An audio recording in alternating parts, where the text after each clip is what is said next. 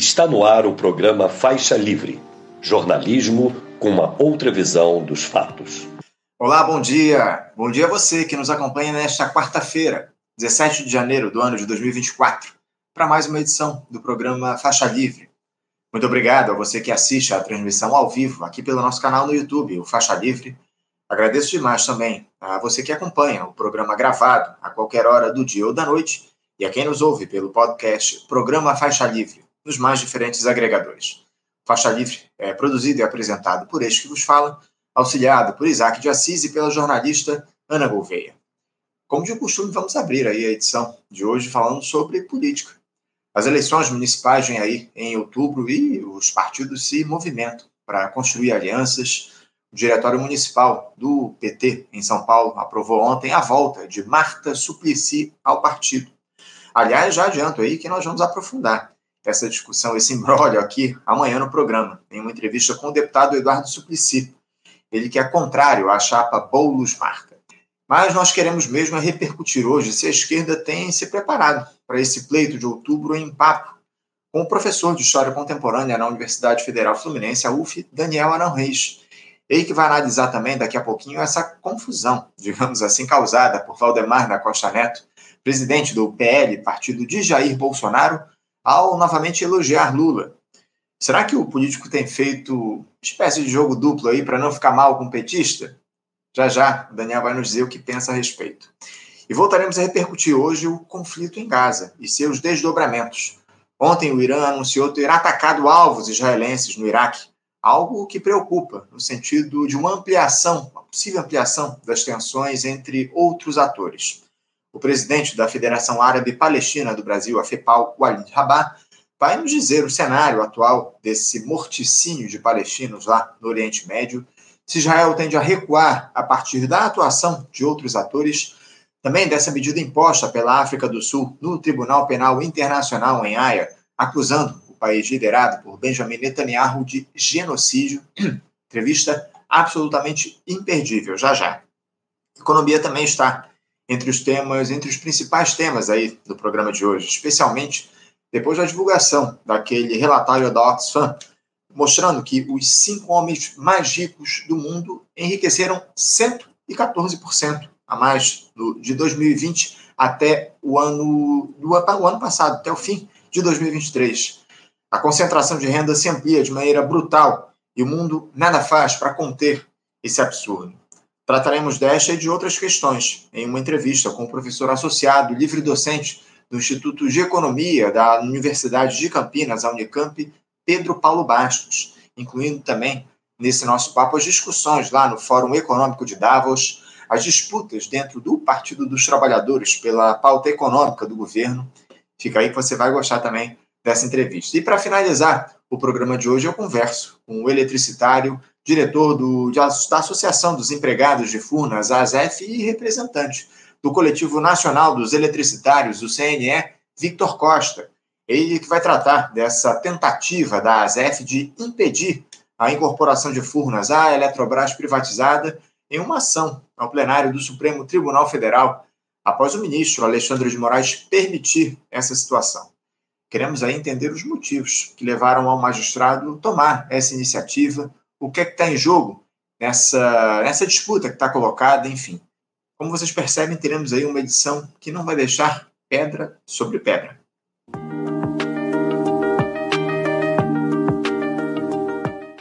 E para começar a nossa, o nosso programa de hoje, esse programa importante de faixa livre desta quarta-feira, eu cumprimento do outro lado da tela o professor de História Contemporânea da Universidade Federal Fluminense, a UF, professor Daniel Arão Reis. Professor Daniel Arão, bom, bom dia. Bom dia, Anderson. Bom dia aí aos ouvintes do Faixa Livre. Mais uma vez agradeço o convite para participar dos debates que vocês é, suscitam e animam aqui é, no nosso país. Eu que agradeço, professor Daniel, a sua presença mais uma vez conosco no Faixa Livre, o senhor ter aceitado ao nosso convite para a gente falar a respeito de política, né? Porque esse é o tema principal do nosso cardápio no Faixa Livre. Porque após um ano de início dessa recuperação do país no, no governo Lula, o Daniel, esse 2024 nos coloca no radar certas urgências aí que podem deixar a esquerda, caso ela não faça o trabalho de casa, com um espaço ainda mais reduzido na sociedade e na institucionalidade. As eleições municipais vêm aí em outubro e parece que nos falta estratégia política, Daniel, para evitar um avanço ainda maior da extrema-direita, liderada ainda por Jair Bolsonaro. Essa turma já percebeu que o jogo, no jogo institucional, o legislativo é quem acumula mais poder e tem investido suas forças nessa disputa pelas câmaras municipais nesse momento. Professor Daniel, em um ano de eleições, você vê o campo progressista mobilizado para ganhar corações e mentes dos brasileiros? O que a gente pode esperar desse ano de 2024, Daniel? Bem, Anderson, as, as esquerdas eh, mais consequentes enfrentam uma dificuldade básica eh, nesse ano, como já enfrentaram no ano passado, que é a, a debilidade dos movimentos sociais. As esquerdas mais consequentes crescem eh, na medida em que crescem também, uh, ou, ou, ao contrário, né, em termos de, de precedência, né, é, as esquerdas mais consequentes tendem a crescer quando crescem os movimentos sociais. E a, a verdade é que uh, em todo o mundo, e no Brasil também, é, salvo exceções, e mesmo assim muito, é, muito de efeito muito rápido, a gente vive uma quadra de profunda desorganização é, dos movimentos sociais e de dúvidas e descrenças quanto à democracia e de movimentos é, para soluções autoritárias, né, como a gente viu agora no, na Argentina, né, em que o, é verdade que o Milley foi sufragado principalmente é, por camadas médias e, e, pelas elites, mas também teve votações expressivas nos meios populares é, confirmando né, análises que a gente tem feito aqui de como uh, desesperançados e descrentes e desesperados né, uh, segmentos importantes do campo popular uh, migram para propostas conservadoras, salvacionistas, etc. Então, esse quadro geral, é, que, salvo imprevisto, é, permanecerá, é, é, um, é, é um pano de fundo muito desfavorável para os segmentos mais consequentes. Mas isso não impede, a meu ver, que eles eh, adquiram um certo protagonismo. Né? Porque a verdade é que eh, as campanhas eleitorais, mesmo as municipais, né, são um campo importante, né, onde as populações é, conseguem muitos muitos segmentos né, das populações conseguem é, é, escapar um pouco das, dos condicionamentos, das circunstâncias é, adversas né, do cotidiano e, e, e, pensarem, e discutirem, e debaterem política. Então, é, é o momento de, de apresentar propostas. Né? Então, eu acho que a, é, é um desafio que as esquerdas consequentes têm nesse, nesse momento eleitoral de apresentar uma plataforma de esquerda distinta daquilo que o governo vem fazendo, sem hostilizar o governo, né? aproveitando o, o, o, primeiro turno, que é uma, é uma legislação que permite você testar as suas forças, né? é, sem impedir a constituição de frentes mais amplas, né? Num segundo turno. Eu sou. Uh, firme partidário que as esquerdas mais consequentes tenham candidatos no maior eh, número, no maior número de municípios possível né, para, para discutir, para apresentar e discutir essa plataforma.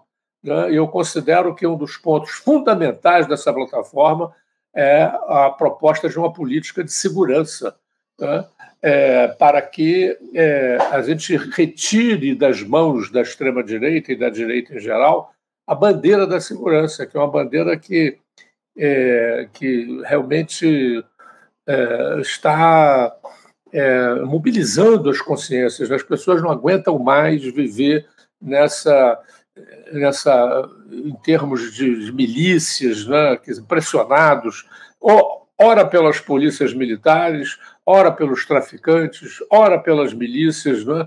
o povo o, o, mais pobre, e mesmo agora, acabei de ler no jornal, uh, umas ruas lá no Jardim Botânico, que apareceu lá uma, uma empresa privada de segurança oferecendo, oferecendo segurança. Isso aconteceu já aqui onde eu moro, em Laranjeiras, a, a população se reuniu e rejeitou, né? porque essa, essa é, é, através dessas empresas de segurança privada que se criam mecanismos que posteriormente podem e, e frequentemente favorecem as, as milícias. Né? Então, eu penso que é, empreender essa, essa, essa perspectiva, é, essa proposta né, de, uma, de uma política de segurança de esquerda que não se limite a, a, a, invocação que é necessária, que é básica, que não deve ser abandonada, dos direitos humanos, né? mas que, ao mesmo tempo, ofereça uma proposta concreta é, para desmantelar essas milícias e é, sanear as polícias, as polícias civis. Eu, eu, eu, eu sou franco partidário da abolição da polícia militar. Evidentemente que isso é um, é um, é um ponto irrealizável a curto prazo, mas é, é, é possível defender que protocolos claros sejam aprovados para reger né, o, o, o, a ação da Polícia Militar. Né, quer dizer, é, tentando terminar essa, esse reino do arbitrário, né, em, que, em, em, em, que a PM atua contra jovens e negros, principalmente, inclusive é, encarcerando e matando né, os jovens negros. Então, eu penso que é, é, muito importante. Um outro ponto que eu levantaria, Anderson, uhum. antes da gente conseguir a nossa conversa, é a, a, a regulamentação do, dos serviços dos serviços tipo Uber, né, dos serviços informais. É uma, é uma exploração desenfreada, né?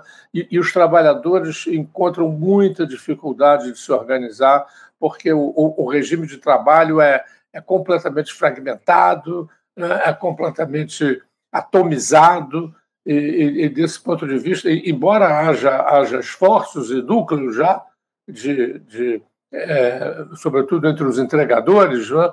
é, é, há, há, uma, os entregadores a domicílio, é, existem núcleos em São Paulo, se constituíram, mas ainda é, é, a sua força é muito, é muito insignificante em termos gerais. Então é preciso que as esquerdas, as esquerdas institucionais mais consequentes, é, venham com programas, com plataformas e, e aproveitem o momento eleitoral é, para especificar essas propostas de regulamentação rigorosa desse trabalho, para que termine essa exploração desenfreada né, e, e, e, completamente regressiva né, em termos de padrões que já haviam sido alcançados e que se perderam aí no quadro da ofensiva liberal. São dois pontos que me parecem muito importantes, né? a questão da segurança pública e a questão da regulamentação é, do trabalho informal.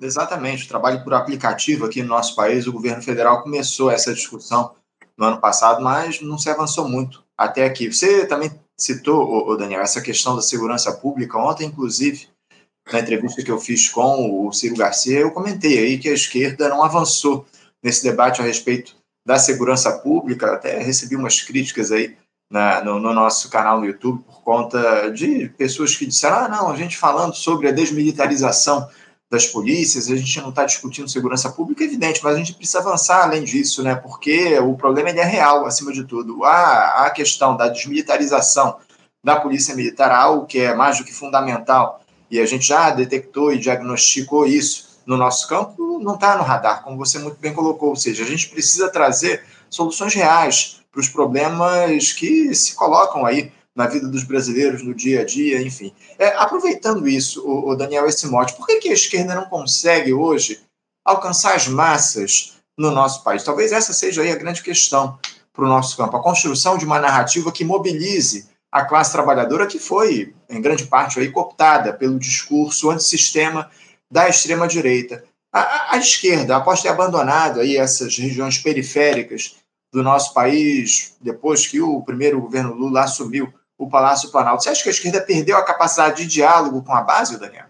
Olha, esse é um problema mundial, viu, o Anderson? É, a verdade é que as esquerdas no século XX elas se estruturaram com base em certas referências uh, absolutamente estruturantes. Né? Em primeiro lugar, o, o, papel protagônico central da classe operária, né? organizada em grandes indústrias. Essa, essa a gente viu aqui eh, no Brasil, no, no, final dos anos 70, como o movimento dessa classe né? é, empolgava a sociedade como um todo e, e, articulava mobilizações em outros segmentos, em outras classes. Então, o, o, essa, essa nossa classe operária de São Bernardo, né, é, que foi desmantelada parcialmente pelos avanços tecnológicos do capitalismo, além do desmembramento né, de algumas indústrias que fugiram de São Bernardo exatamente para escapar da pressão de um segmento operário mais consciente. Então, é, é, essa, essa, essa, essa figura central da classe operária, né, ela em todo mundo eh, decaiu muito. Quer dizer, em todo mundo não, né, porque na Índia e na China as estatísticas mostram que é, a classe operária continua crescendo né, e a sua importância proporcional na população também.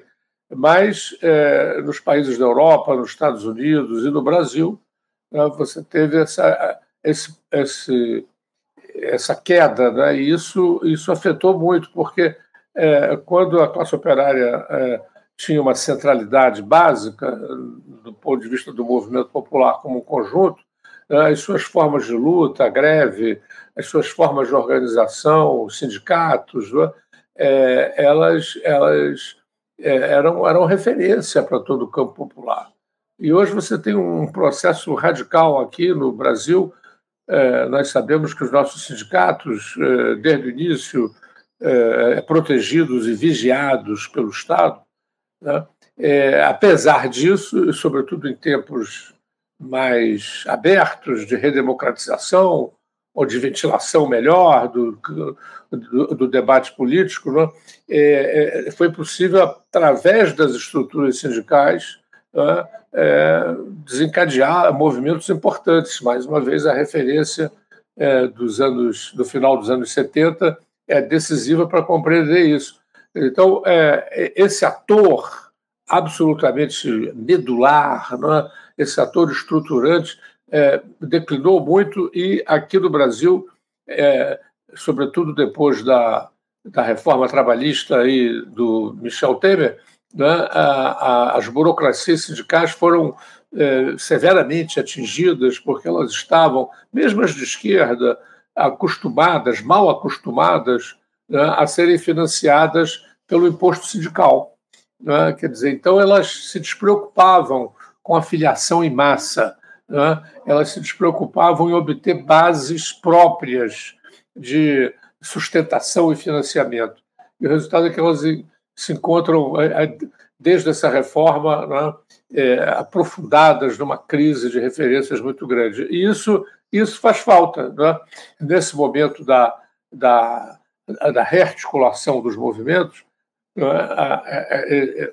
esse ator, esse ator que historicamente desempenhou um papel tão grande, enfraquecido, né? Ele, ele, ele, dificulta né, os passos das esquerdas. Além disso, né, é, e no mesmo movimento, né, o desmoronamento do socialismo soviético é, e, e, e, o desmoronamento do socialismo na, na Europa Central, né, é, e mesmo que ele se mantenha na China, ele se redefiniu de tal modo que as referências do socialismo do século XX né, fundadas pelo socialismo soviético já não são mais âncora, já não são mais referência. Né? É, isso, isso dificultou muito né? é, é, o, o, pensamento de esquerda. Né? O pensamento de esquerda está. É, que aqui no, no Brasil era, era, muito forte o, o, a referência do Estado, né? acompanhando, inclusive, demandas eh, populares muito muito históricas, muito, muito aprofundadas. Né? Então, é, em todos os programas de esquerda, o, o Estado desempenhava um papel chave e o fato é, dessa coisa ter sido redefinida de maneira tão drástica também é, dificulta muito as esquerdas. Outro aspecto que a gente já considerou aqui na questão anterior, a fragmentação do trabalho. Né? A fragmentação do trabalho, é, o, o, trabalho pelos aplicativos. Né? Cada, é, para além disso, tem o, o, trabalho em casa, o home office, o trabalho parcial. Né? O capitalismo foi capaz de, é, de construir alternativas para se libertar né? é, daqueles segmentos populares organizados né, e, que, e que é, se tornavam, em situações determinadas, é, fatores de crise e de ameaça. Né? Então, é, isso, isso também, evidentemente, que é, passou a exigir redefinição de pautas, né? que, que dificulta, dificultam e dificultaram muito o trabalho das esquerdas. Um outro aspecto que eu levantaria, entre muitos outros, é a, a, a crise da democracia. Né?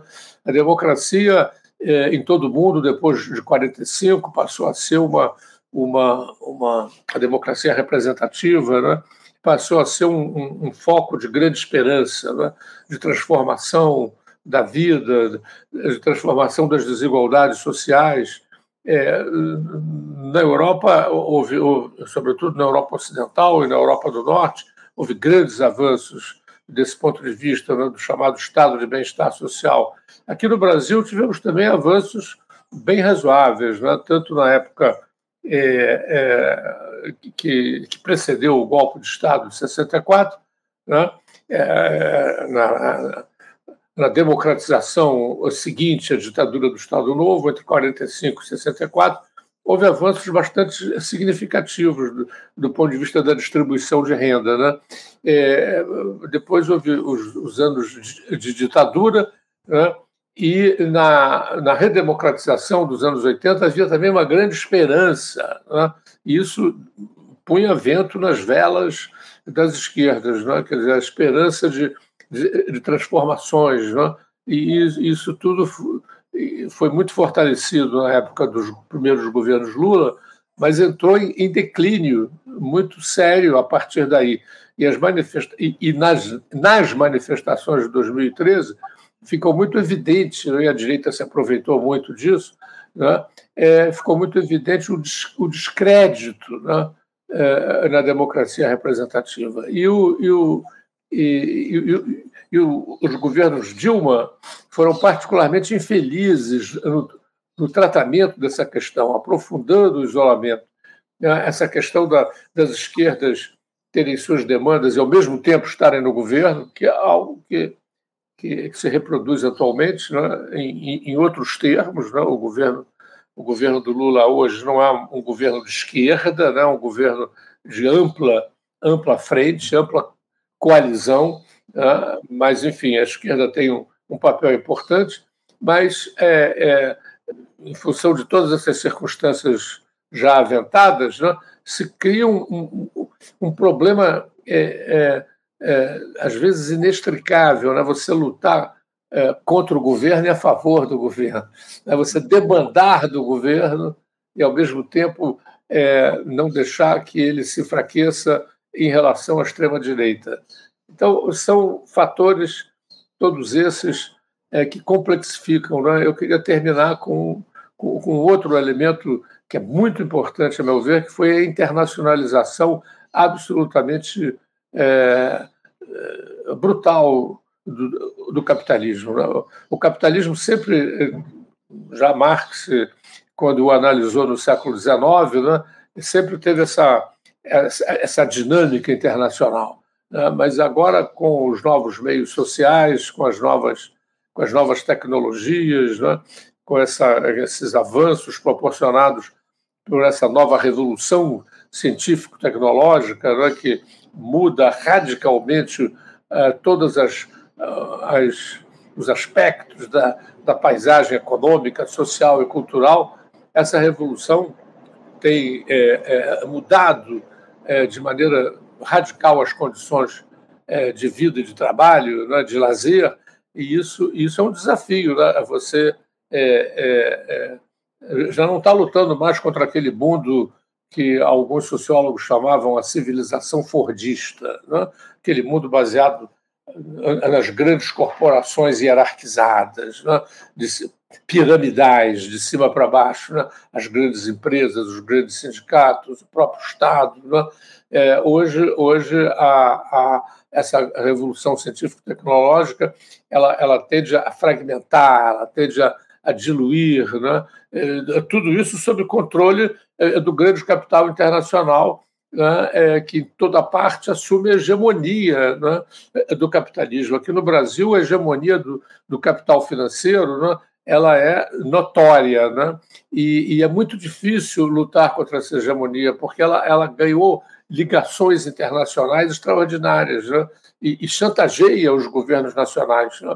O governo nacional quer tomar uma atitude, ela, ela move os, os capitais e, e, abre uma crise. Né? Então, é, é, lidar com essa questão é, é, é, não, é muito, não é muito fácil, né? mas eu penso que é, é crucial. Né? Outro dia, num debate aqui mesmo, né, com o nosso, o nosso valoroso, destemido né, Valério Arcari, né, grande militante das esquerdas brasileiras, a gente ensaiou um debate sobre isso. Ele, mais prudente, achava que era importante que as esquerdas mais consequentes evitassem o isolamento. Né? Porém, é, é, necessário que as esquerdas mais consequentes tenham, tenham a coragem cívica, política, né, de avançar pontos de vista para o debate. Eu acho que as circunstâncias eleitorais são particularmente favoráveis a isso, né? a você propor, propor plataformas, sentir o ânimo das pessoas, sentir como elas reagem. Né? Há uma, uma tendência hoje, é, capitaneada por Lula e pelos principais lideranças das esquerdas, a, a, a, a, a se comportar como os demais políticos, né?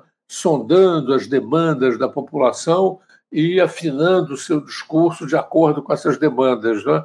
É, isso é, é, uma, é uma perspectiva muito conservadora, né? porque às vezes para além das demandas, existem outros sentimentos, outras emoções que podem ser trabalhadas. Né? E, e mesmo que você, é, num primeiro momento, encontre reveses, né? É, posteriormente, com o aprofundamento do debate, você pode inverter esses reveses. Eu cito sempre muito a, a campanha contra o, o aborto, né? É, contra a interrupção voluntária da gravidez, é, que em vários países se tornou vitoriosa depois de muito debate. Né? Mas aqui no Brasil, as esquerdas, de modo geral, é, é, caçadoras do voto, né? É, ficam é, inibidas, né? com receio de, de, de, se dispor com as maiorias e não colocam. Mesma coisa eu diria em relação à política de drogas. Né? Cresce em todo mundo a, a, a, a visão de que essa política de de matar e de prender, não dá resultados. Se a polícia dos Estados Unidos, muito melhor do que a nossa, não conseguiu obter resultados, a nossa vai obter, quer dizer, matando e encarcerando, isso não resolve. A, a, a, o consumo de drogas é um problema social, não é um, inclusive uma consequência. O governo tem uma política de drogas é, é para determinadas drogas e, e, e e a nicotina e o álcool né, são drogas letais, amplamente consumidas e, totalmente legalizadas. Dizer, então é uma consequência muito grande e você cede espaço ao pensamento conservador. Né? É isso. É isso. Daniel, nessa, nessa tua longa resposta, eu queria destacar duas questões para a gente aprofundar aqui. Eu tenho muitas perguntas dos nossos espectadores, mas eu queria destacar a questão da representatividade e a questão do capitalismo que você levantou aqui para a gente. É, por que, que a luta anticapitalista, Daniel, deixou o ideário das esquerdas aqui no nosso país, que disputam, essas especialmente que disputam espaço na institucionalidade, questionar essa lógica cruel de acumulação que só se amplia a cada ano que passa? Vide aí esse relatório divulgado recentemente pelo Oxfam. Isso, de alguma forma, não pega bem para quem quer se eleger? E outra, eu queria aproveitar aqui um questionamento de um espectador nosso, o Leandro Parra, que diz aqui o seguinte: tem muitas questões aqui dos nossos espectadores. O Leandro questiona você da seguinte forma: Professor Arão, dada a crise capitalista que só aumenta, ficar na eterna defensiva não é suicídio à esquerda? Com tal postura, não perdemos terreno para a extrema-direita? Fala um pouquinho, Daniel, sobre essa, essa saída dessas esquerdas ditas institucionais do debate do capitalismo, esse abandono do debate a respeito da luta anticapitalista das esquerdas institucionais e também essa defensiva que o Leandro Parra levanta aqui a respeito do nosso campo na, na diante dessa crise capitalista que está colocada. Olha, eu não tenho dúvida que as esquerdas em geral no mundo e aqui no Brasil também se encontram numa posição de defensiva estratégica. Né? Porém, é, nessa, é, essa situação não nos impõe né, o silenciamento total em relação a, a, a propósitos de transformação mais estrutural. Né? Os, na, na, velha tradição comunista havia uma, uma distinção entre a agitação e a propaganda. Né? A agitação era o, era, o, era, o, era o momento em que você trabalhava as questões políticas, escolhendo algumas questões políticas básicas e imediatas, né? É, e, e, discutindo essas questões, inclusive com propostas alternativas. Né? E a propaganda, quando você se referia a, a, a dimensões mais, mais é, a longo prazo, né? é, transformações mais a longo prazo. E é, os partidos comunistas eram, eram orientados a, a combinar da maneira melhor a agitação e a propaganda. Né? Eu penso que é, o, houve um, um, capitaneados por uma, por uma perspectiva é, institucionalista né? que dominou o PT né? e Lula em particular, né? as esquerdas foram perdendo gradativamente né? A perspectiva do longo prazo. Eu me lembro que participei antes de me afastar do PT, eu participei da fundação do PT e havia ali a, a perspectiva de que o PT, é, uma, uma, uma, proposta até um pouco pretensiosa, né? é, o PT seria a encarnação do socialismo do século XXI. Né? Havia uma preocupação em, em superar né, as características do socialismo soviético, aquele socialismo estatista, aquele socialismo que tolhia e reprimia as liberdades, né? é, e, e, e, construiu um, um, um, uma perspectiva em que, em que inclusive, em que se distinguia o público do estatal, né? a perspectiva de você criar empresas públicas é, que fossem efetivamente regidas é, pelas associações é, de, de, de, cidadãos e não pelo Estado, embora apoiadas pelo Estado. É, então, havia uma série de propostas originais e, e essa era, era, esse era o norte né, em, que, em que o PT realmente se colocaria como, como uma alternativa ao, ao sistema existente. O que nós vimos progressivamente foi a absorção completa do PT pelo sistema. Né? É, o PT perdeu completamente a perspectiva, é, ele se tornou um gestor é, do capitalismo. Um gestor, sem dúvida, mais interessante do ponto de vista popular do que os gestores declaradamente liberais, né? mas um gestor que fundamentalmente concilia com a hegemonia do capital financeiro, né? a famosa Faria Lima. Né? As pessoas têm um, um medo pânico né? de contrariar a Faria Lima, né? e, é, é, em função disso, perderam a perspectiva. Né? Ora, eu, eu, eh, de construir uma alternativa. Né? Há muitos grupos no mundo todo investindo nisso. Né? Um outro modo de vida. Aliás, a gente teve, nos anos 90 e no início do século XXI, uma, uma, uma estruturação alternativa mundial que se reunia regularmente né? e, que, e que debatia. Né? Você tem aí eh, dessas discussões um acervo muito importante a ser estudado. Né? Aqui mesmo no Brasil houve muito investimento nisso, como prefeituras e governos petistas poderiam tentar eh, construir alternativas, ainda que dentro do sistema, mas que pretendendo eh, solapar as bases do sistema. Né? É, é, isso, isso tudo hoje está muito abandonado em, em, termos de uma, de uma luta muito rasa né? pelo voto, né? em, que, em que você distingue mal né? as esquerdas do centro e das próprias direitas. Né?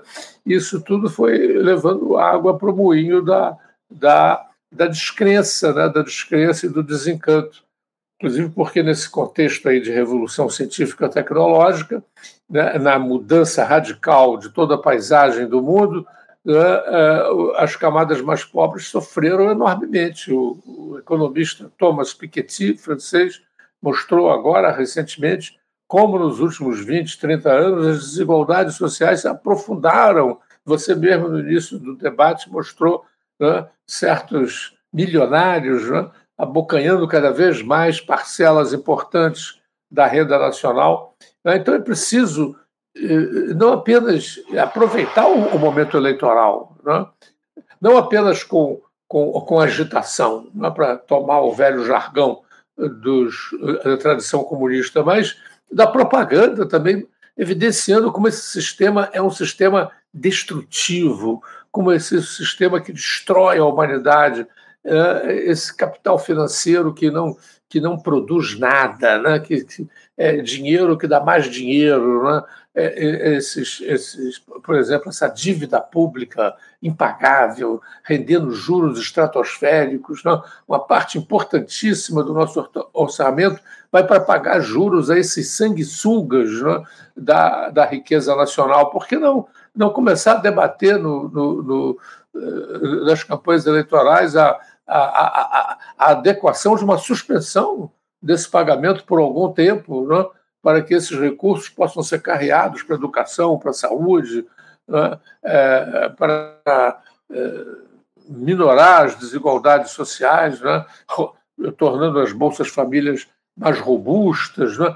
Então, eu, eu penso que é, isso é muito, é muito importante, a gente retomar essa discussão nós não estamos, como seres humanos, condenados a viver sob o capitalismo eternamente. Não? Quer dizer, a gente pode e deve mudar porque é um sistema destrutivo. Aliás, os ecologistas dizem com muita razão já há muitos anos que a, a permanecer esse sistema nós vamos para a destruição do planeta. Já há muitos e muitos anos os economistas mostraram que os Estados, eh, eh, se fosse reproduzir a escala mundial o regime existente nos Estados Unidos, o mundo explodiria. Não teria nenhuma condição de, de, de, de, de sobreviver. Né? Então, é, que, que, que sistema é esse cujo principal exemplo não pode ser generalizado ah, porque o mundo não suporta, não sustenta. Né? Então, é, é um sistema malsão. Né? E eu acho que isso perdeu completamente de vista nessas administrações que se ocupam apenas de gestão. É claro que aí os, os partidários da gestão vão dizer: ah, isso aí é um discurso tópico que não tem incidência nenhuma e que nos isola. Eu acho que é, seria é, razoável tentar é, é, submeter isso à prova dos nove da discussão política. Né? Acho que há muito potencial é, de resistência na sociedade. Há muita gente inconformada com esse sistema, inclusive pela direita. Né? Inclusive pela direita, e que às vezes, é, é, agora esse Javier Miller, é, lá na Argentina, ele se apresentou como antissistema, como anticasta, né?